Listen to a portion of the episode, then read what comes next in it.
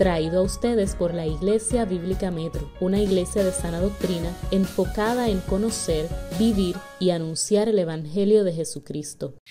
Pues me da mucha alegría verlos el día de hoy. Eh, una de las razones que nosotros eh, anhelamos este día no solamente es porque tiene el título del Día del Señor, sino porque tenemos la oportunidad de compartir con la familia. Tener coinonía es parte de un medio de glorificar a Dios. Y glorificamos a Dios cantando, pero glorificamos a Dios también exponiendo la palabra de Dios, entendiendo la palabra de Dios. Nosotros estamos en una serie del libro de Hechos y estamos en el capítulo 23 del libro de Hechos. Y el pasaje de esta mañana nos muestra cómo el Señor nos protege y se hace presente en nuestras vidas en momentos difíciles. Acompáñeme a Hechos 23, versículo 9 al 11. El tema de hoy se titula Ten ánimo, segunda parte. Hechos capítulo 23, versículos 9 al 11. Dice Hechos 23, 9 al 11. Se produjo entonces un gran alboroto. Y levantándose, algunos de los escribas del grupo de los fariseos discutían enérgicamente diciendo, no encontramos nada malo en este hombre. Pero, ¿y si un espíritu o un ángel le ha, hablado? Al surgir un gran altercado, el comandante tuvo temor de que Pablo fuera despedazado por ellos. Y ordenó que las tropas descendieran, lo sacaran de entre ellos a la fuerza y lo llevaran al cuartel. A la noche siguiente, el Señor se le apareció a Pablo y le dijo, ten ánimo porque como has testificado fielmente de mi causa en Jerusalén, así has de testificar también en Roma. Para el hombre incrédulo y lamentablemente para muchos evangélicos, la protección de Dios y la presencia de Dios es algo místico, es algo ah, distorsionado. Muchos ven la protección de Dios como los turcos ven el amuleto del ojo azul, que es para echar afuera el mal de ojo. Algunos ven la protección de Dios como Satanás quiere que muchos la vean. Si eres cristiano, nada malo te va a pasar. Ni hablemos de la presencia de Dios. Para muchos, la presencia de Dios es cuando en un culto alguien corre de lado a lado y, las, y empiezan a tirar las sillas como un concierto de rock and roll. Pero nada de esto tiene que ver con la manera en que Dios nos protege y se hace presente en nuestra vida. Nada de eso. El pasaje de hoy, vamos a ver la realidad de la protección de Dios y de su presencia no tan solo en el ministerio del apóstol Pablo, sino en la vida de cada uno de los creyentes. Del versículo 9 al 10 vamos a observar la protección del Señor por medio del comandante romano. Y de los versículos y el versículo 11 nos muestra el ánimo del Señor por medio de su presencia. Entendamos un poco el contexto de lo que está sucediendo. El apóstol Pablo ya ha pasado por varios juicios. En cada uno de estos juicios vemos cómo él expone fielmente el Evangelio como parte central de su defensa, pero también hace algunas apelaciones. En su primer juicio, Pablo apela a la ciudadanía romana y en este segundo juicio, ante el concilio judío, él apela a su conciencia y recibe un golpe. ¿Se acuerdan cuando predicamos del golpe que recibió? Él recibe un golpe a cargo del sumo sacerdote. Entonces Pablo, lleno de sabiduría, hace una gran estrategia y pone en contra, a pelear entre sí a estos dos grupos que se encontraban en este concilio. Habían fariseos, habían saduceos, y políticamente hablando, estos fariseos y saduceos se llevaban bien, pero tenían grandes diferencias teológicas. Entonces, Pablo apela a la doctrina que tienen en común con los fariseos, que es opuesto a la creencia de los saduceos. Pablo apela a la doctrina de la resurrección de los muertos. Esto produce un gran alboroto, como dice el versículo 9.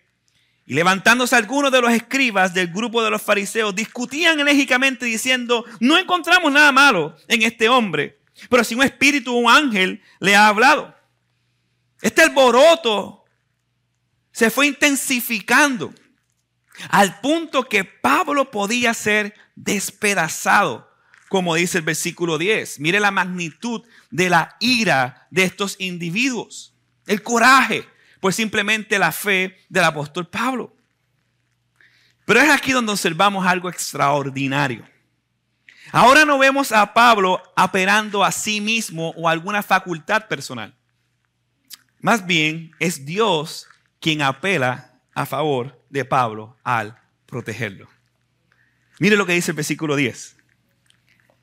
Al surgir un gran alboroto, un gran altercado, el comandante tuvo temor de que Pablo fuera despedazado por ellos y ordenó que las tropas descendieran, lo sacaran de entre la fuerza de ellos a la fuerza y lo llevaran al cuartel.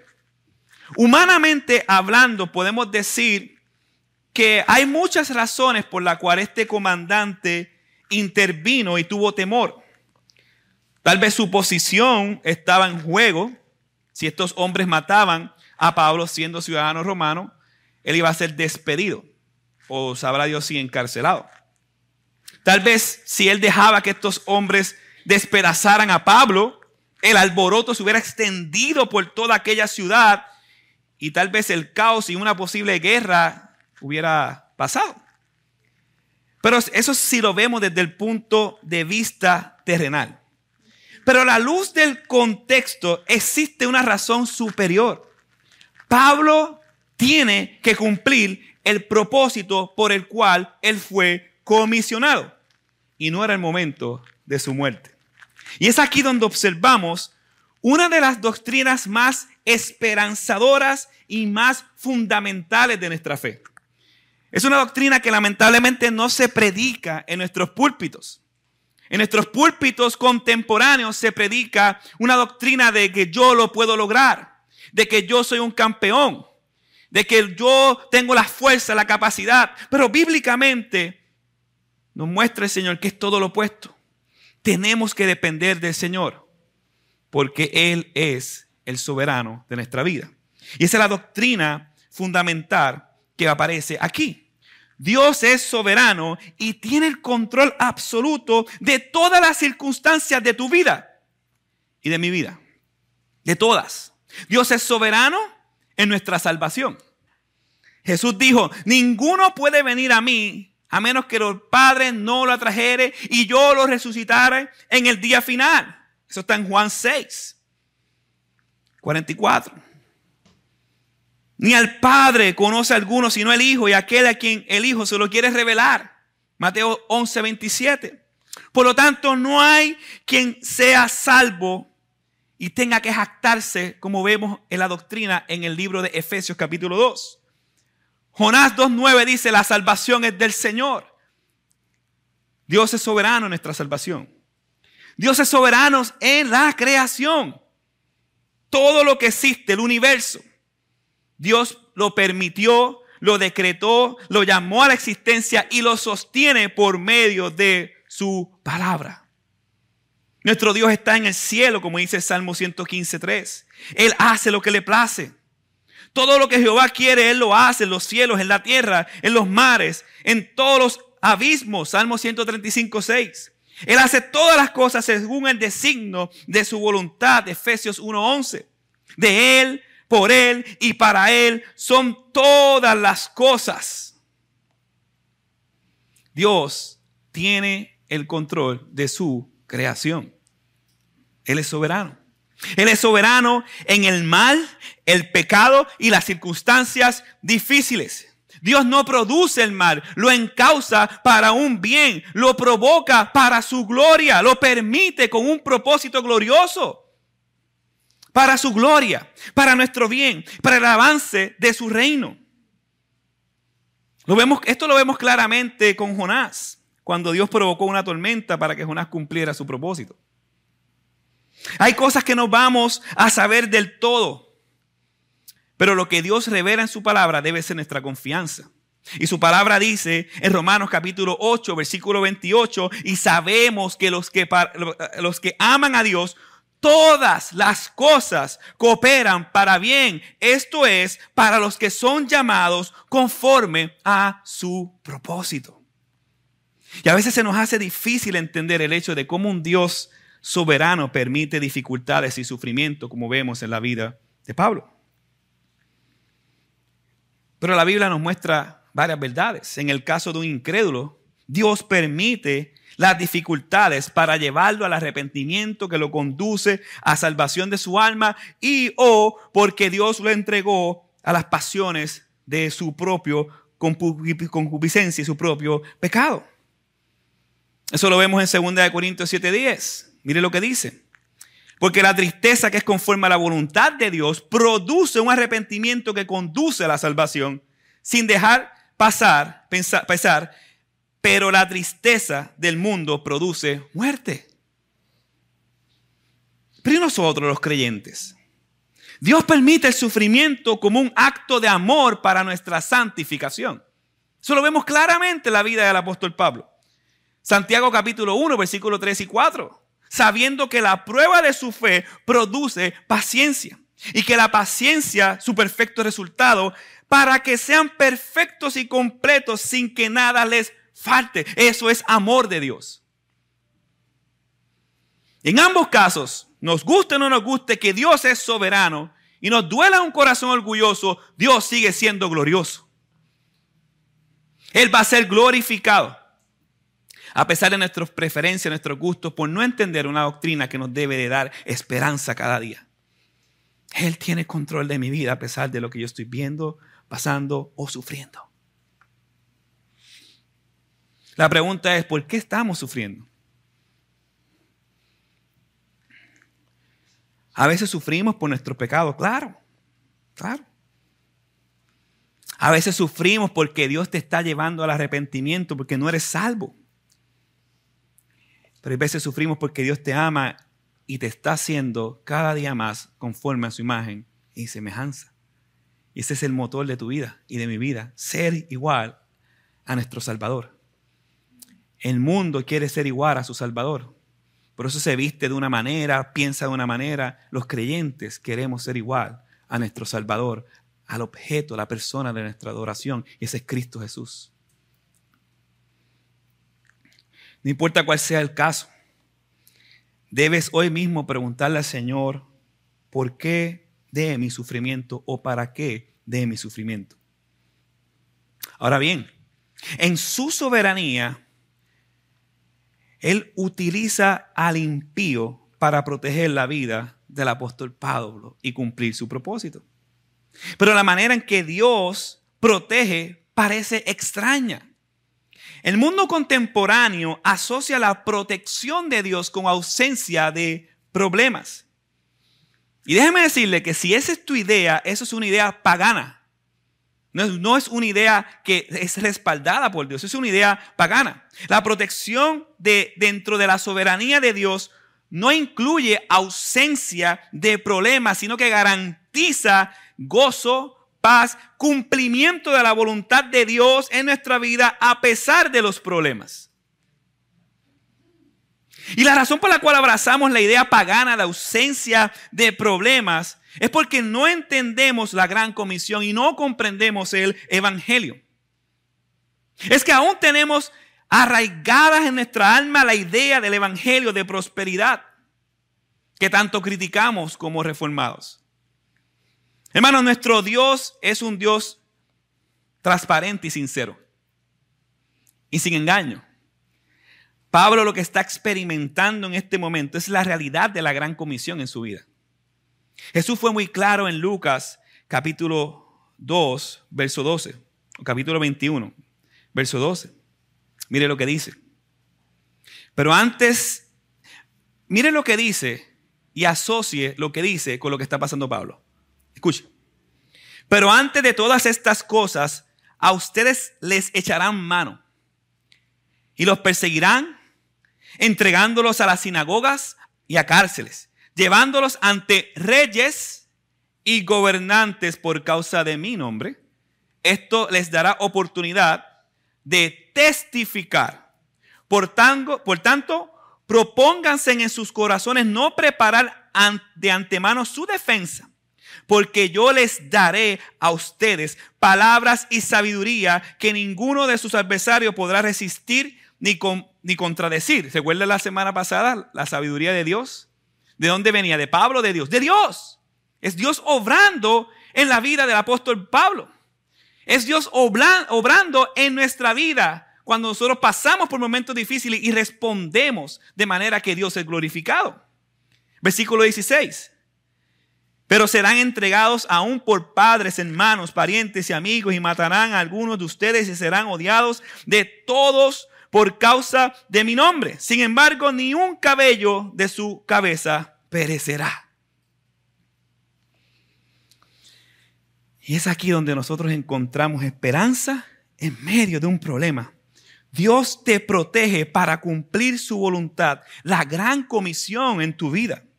Y mientras pasemos por momentos difíciles, recuerda que ni un solo cabello de tu cabeza perecerá, porque el día final de nuestra vida seremos resucitados y estaremos con cuerpos glorificados y estaremos con Él para siempre.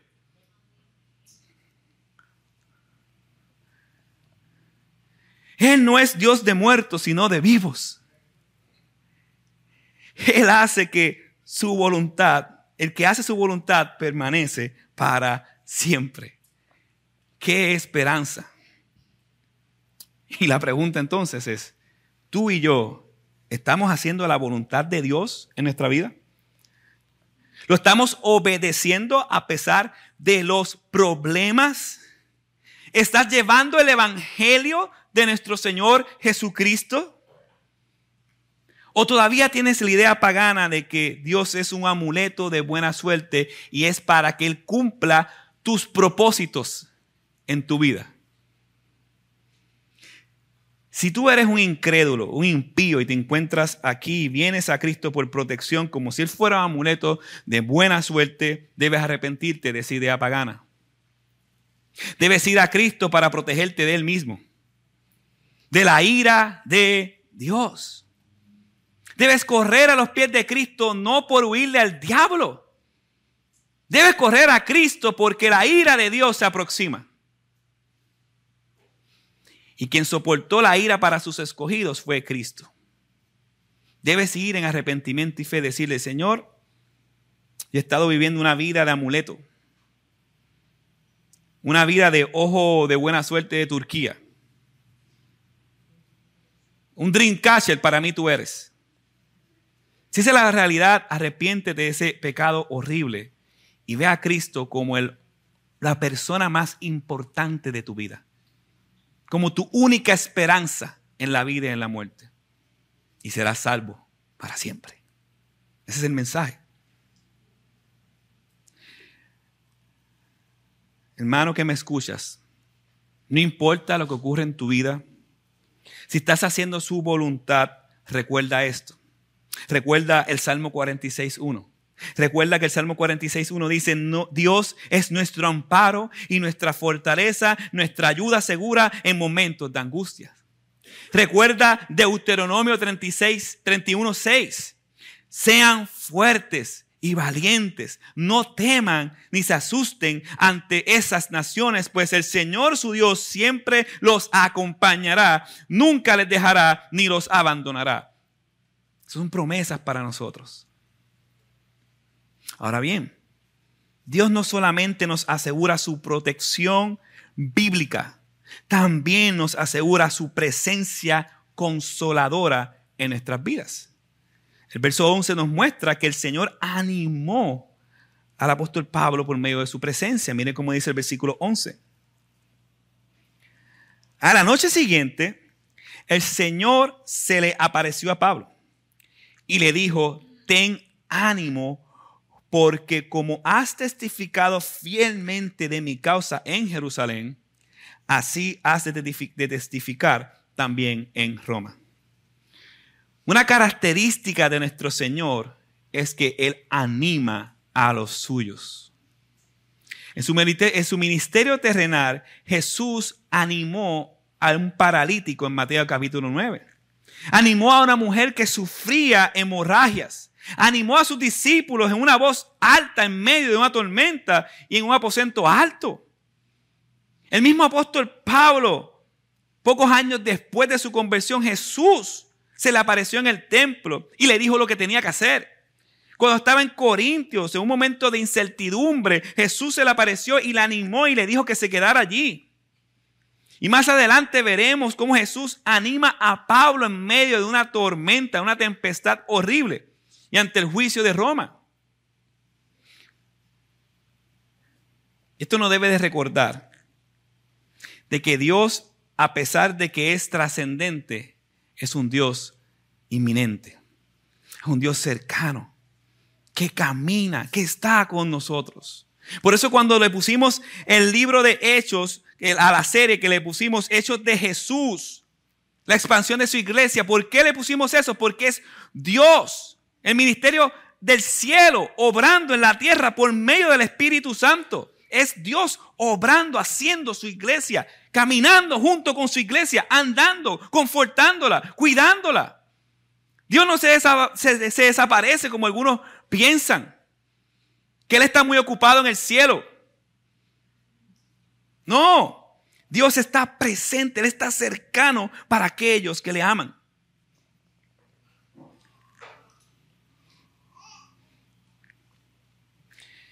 Él está en nosotros, con nosotros y por nosotros. No somos como algunos piensan, que Dios vino a la tierra, se desapareció y ya no aparece ni está presente hasta que Él regrese en un futuro.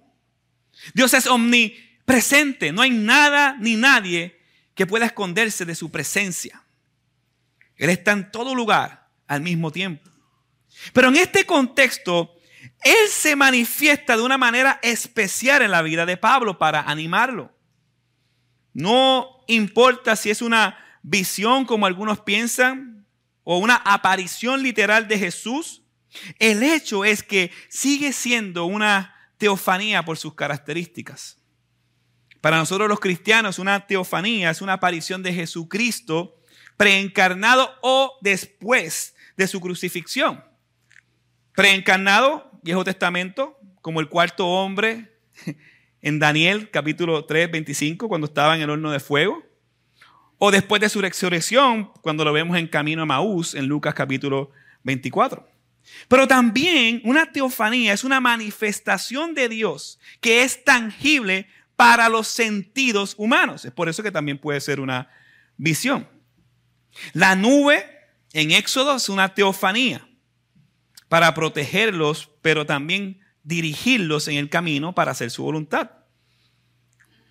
Así que, sea presencia o visión, Pablo tiene una teofanía que lo anima y lo dirige a hacer su voluntad.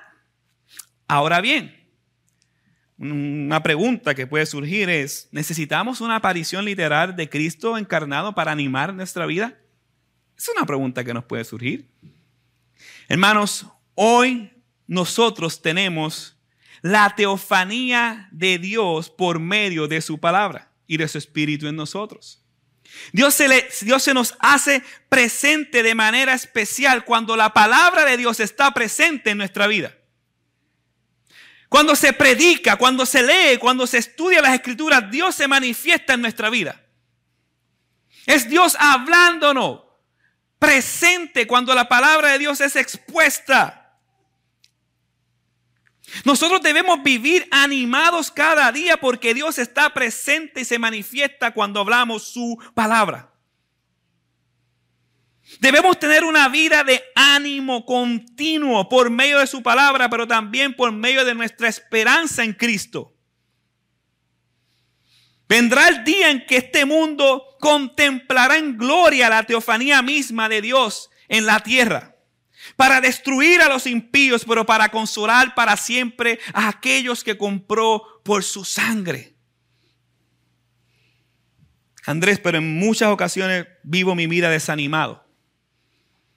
Vivo mi vida como si fuera hasta un impío en pensamiento.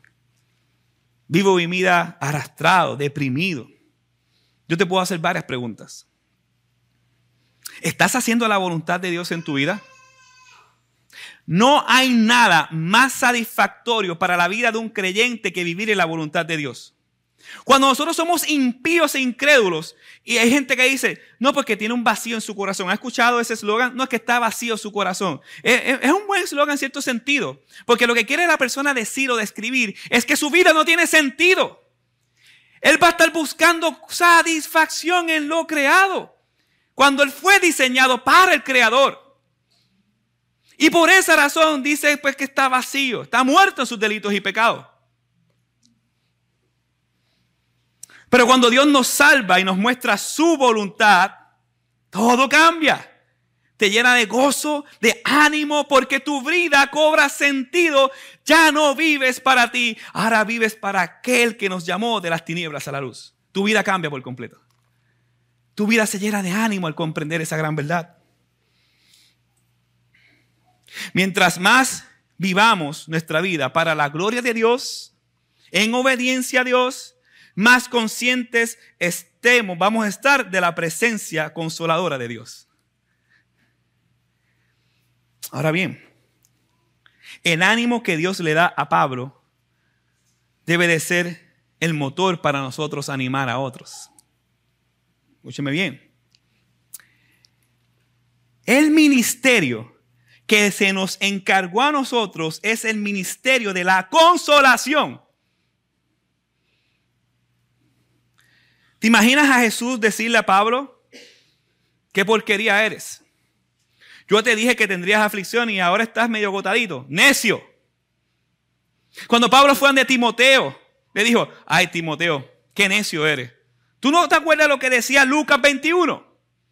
No, él le dijo palabras para animarlo a Timoteo, para hacer la obra de Dios.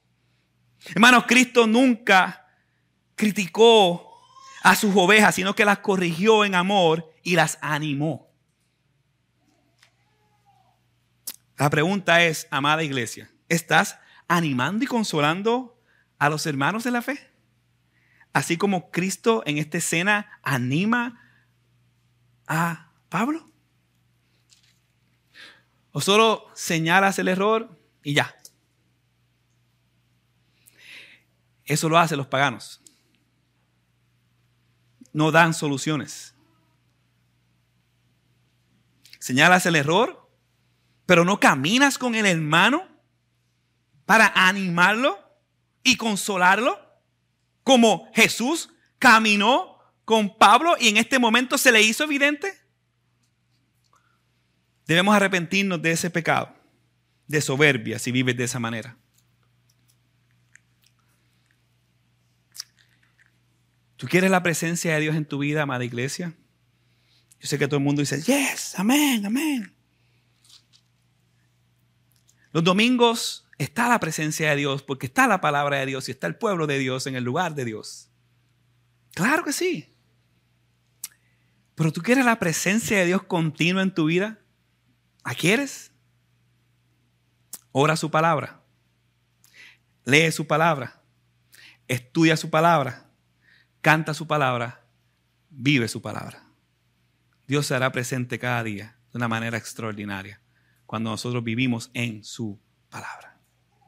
Ahora bien, la presencia del Señor no solo consuela para continuar la carrera ardua, también nos anima al asegurarnos sus promesas. Miren la promesa de Dios aquí, mírenla, mírenla. Versículo 11. Dice, ten ánimo, porque como has testificado fielmente de mí a causa, de Jerusalén, en, eh, a, causa en Jerusalén, por mi causa en Jerusalén, así has de testificar también en Roma. Él no dice, cobra ánimo, esta semana tendrás tu Ferrari.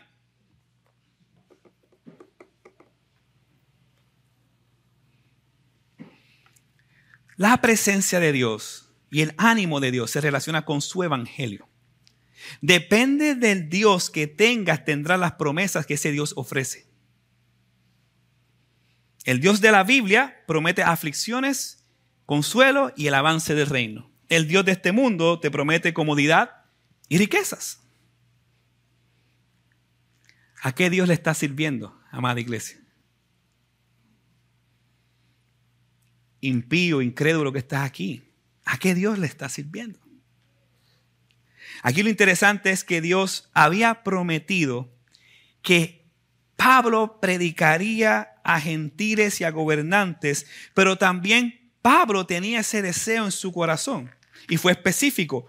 Yo quiero ir a Roma. Eso lo vemos en Hechos 19 y en la carta de Romanos capítulo 15.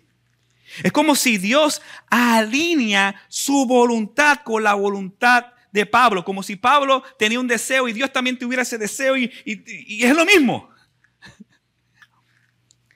Y esto es precisamente lo que dice David en el Salmo 34.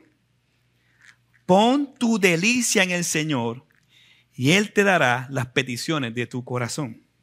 Porque al poner tu delicia en el Señor, tu corazón con todas tus peticiones carnales serán cambiadas a la voluntad de Dios. Es por eso que observamos que era el deseo de Dios, pero también el sueño de Pablo, y Dios lo concede. Hermanos, yo estoy viviendo mi sueño al verlos ustedes. Dios puso en mi corazón el anhelo por esta ciudad. Dios puso en mi corazón una plantación de iglesia. Dios puso en mi corazón la estructura de cómo iba a hacerse. Llevo cuatro años orando, diciendo, bueno, Señor, que, lo, que, lo que tú hagas, dame una oportunidad para ministrar en la cárcel. Y Dios nos va a dar la oportunidad ahora en febrero de ministrar en la cárcel. Hermano, hasta en detalles, si es conforme a la voluntad de Dios, Dios nos complace. Mire qué detalle, yo quería un techo alto. Y este lugar lleno de matas resulta que tenía el techo alto. Yo ni quería venir para acá, pasa que escuché a mi, mi esposa y, y Dios utilizó a mi esposa para venir para acá. Y todavía tengo muchos anhelos de ver gente convertida a los pies de Cristo. Claro, claro que sí, Dios contesta las oraciones que son conforme a su voluntad. Dios concede los deseos de tu corazón. Usted sabe bien mi anécdota. Yo no sabía leer. Oré y en su tiempo Dios me enseñó a leer. Pero nosotros no queremos esas peticiones. Es como dice Santiago capítulo 4, versículo 2. Desean algo y no lo consiguen. Matan y sienten envidia y no pueden obtener lo, lo, que quieren. Riñen y se hacen la guerra. No tienen porque no piden y cuando piden no reciben porque piden con malas intenciones para satisfacer sus propias pasiones. Ahí está. Yo recuerdo eh, hace unos meses el hermano Cristian, pastor Cristian, vino a Puerto Rico y lo llevé a Veriana, que dice el Word Disney World de los cristianos. Llevé a Veriana allí a Disney y entonces cuando él está allí, él tenía el anhelo de hacer una librería en su iglesia. No pasó ni dos semanas que me envía fotos de miles de libros. Y yo, ¿qué es eso? ¿Se volvió rico Cristian o qué pasó? Y no fue eso, que fue una librería y fue a comprar unos libros y resulta que en una conversación con la persona, él le dice el anhelo y le dice, vente para acá atrás. Lo lleva para el almacén, le entra al almacén, en la parte de atrás están cuatro paredes llenas de libros y dice, eso es tuyo, llévatelo. Dios contesta oraciones. Dios contesta oraciones. ¿Son nuestras oraciones conforme a la voluntad de Dios? Ya esos son otros 20 pesos. Pero Dios contesta toda petición para su gloria hasta los más mínimos detalles. ¿Cuáles son nuestras peticiones delante del Señor? Pablo quería ir a Roma. No sé qué tú quieres. Humildad es una petición. Santidad, sabiduría, muerte a tu orgullo, muerte a tu ego, muerte a tu individualismo. ¿Cuáles son tus peticiones delante del Señor? Salvación de tu familia, salvación del mundo en que vives, en ocasiones las peticiones de nuestro corazón reflejan quién es nuestro Dios. No importa si tú repetiste una oración, si pasaste al frente, alzaste la mano, si te bautizaste, si hiciste confirmación, primera comunión y toda la acción que hiciste. No importa lo que tú hayas hecho en la vida. Si anhelas en tu corazón lo mismo que el mundo anhela, exactamente lo mismo, eres un pecador disfrazado de cristiano. Si no hay motivaciones piadosas en tu alma, si no hay un anhelo genuino en tu corazón de ser más como Cristo, sino como el ídolo de este mundo, entonces tú adoras al Dios de este mundo. Incrédulo o impío que estás aquí. Tu único deseo en la vida debe de ser la salvación de tu alma. Cualquier otro deseo vas a perder tu tiempo cuando venga el juicio de Dios. Debes anhelar, anhelar y desear tu salvación. Y te lo digo porque sé que Dios puede poner eso en tu vida y tú puedes llegar en arrepentimiento y fe. Nos preocupamos por tantas cosas. El carro, el trabajo, esto y el otro, y el otro, y el otro. ¿Y nuestra alma qué? Necio, dice el Señor. ¿De qué te vale ganar el mundo entero y perder tu alma? El Señor es tu protector, escúchame bien, es tu protector y es tu consolador si primero es tu salvador.